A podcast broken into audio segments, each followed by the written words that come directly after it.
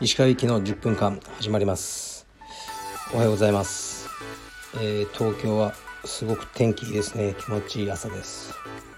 今日も5時半に起きてえー、っといつものエニタイムフィットネスに行ってきました。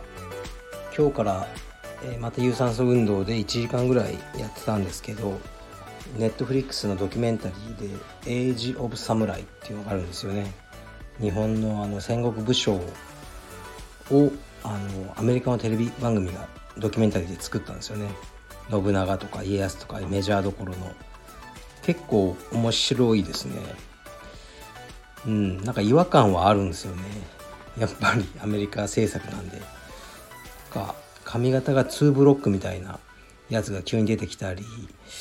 はあるんですけどまあ楽しめますね僕もアメリカに大学に行ってる時にやっぱ日本の歴史を研究されてる教授の人とかいてすごい詳しくてまあ面白かったですね。はいまあ、詳しいんだけど微妙になんかうんなんか日本人が思ってる歴史とはやっぱ違った視点から見てたりするのが面白かったですね。はいではレターいきます。レターがありがとうございます。はい、えー、以前のラジオで岩崎先生が生徒へ試合を強要する件でクレームを受けたと聞きましたが会員さんから直接石川先生にクレームが来ることがあるのでしょうか。うん。たまにありますよね。はい。あの SNS とかそういうのメッセンジャーを通じてとか。まあなるべくねそのクレームとか同情感のやつはまずその道場で処理してほしいですね。でもそれがダメだっていう時には僕に来るのかなと。まあ来たらね対処しますけど。でも結局ねその支部に下ろしちゃってそちらで何とかしてとかいうことになることも多いですね。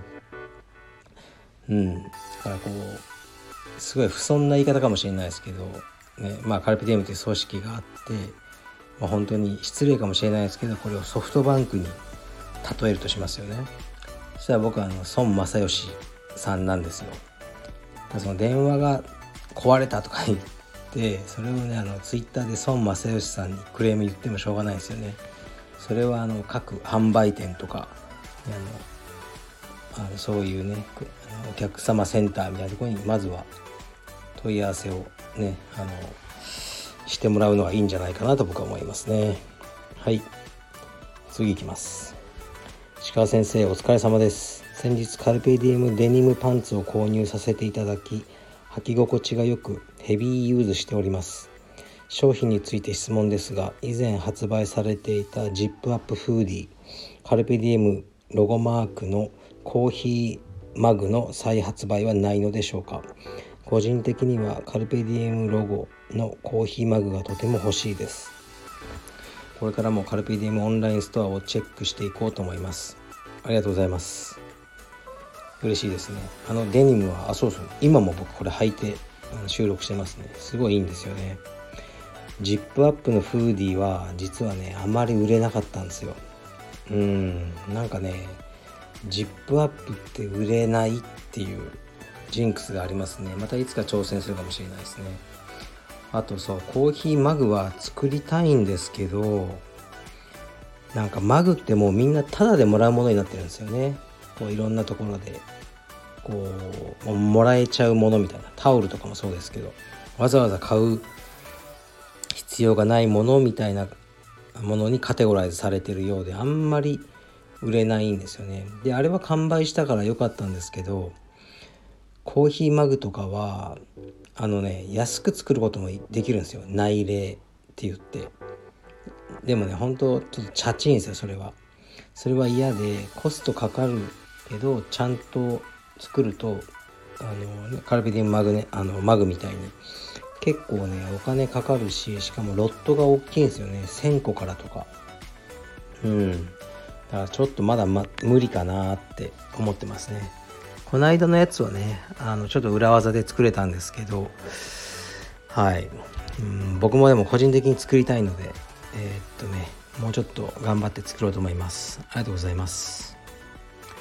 はじめまして田舎の道場で充実を学んでいる色帯です。うちの道場は人が少なくインストラクターとマンツーマンのことも珍しくありません。複数名の場合でもクラス後にわからなかったことを質問すると時間外でも教えてもらえます。カルペディエムのようにインストラクターがプライベートレッスンを整形の一部とされている道場はクラス後の質問はご法度なのでしょうか。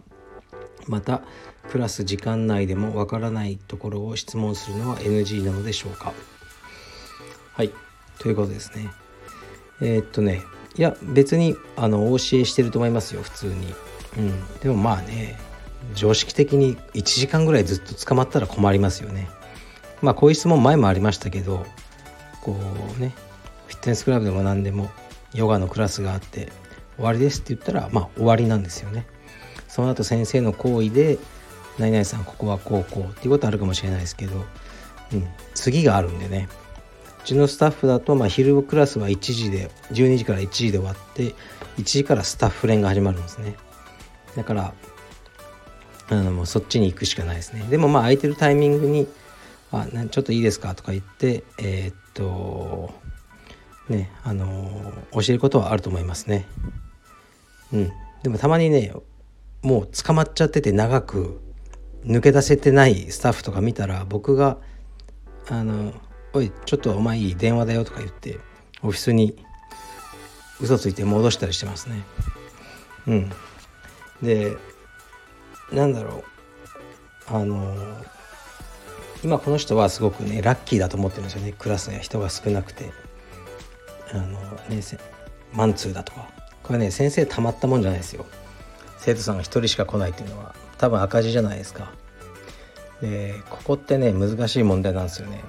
最近僕がすごい好きだった飲食店が潰れちゃったんですよね。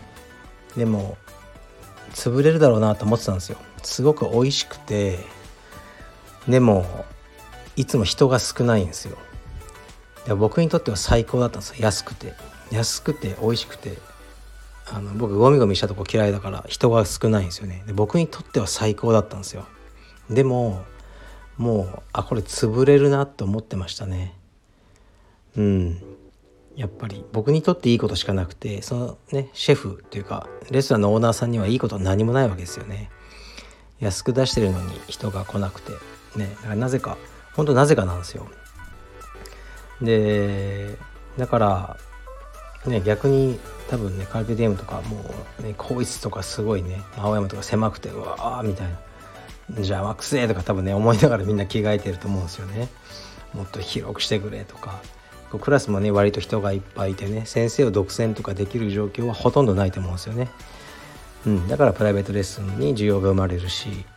ででもねだからやっていけるんですよ人がいるから、うん、だから一人の生徒さんがあとかね少少人数の生徒さんをすごくハッピーにねあのするのはいいけどそれが続くのかな。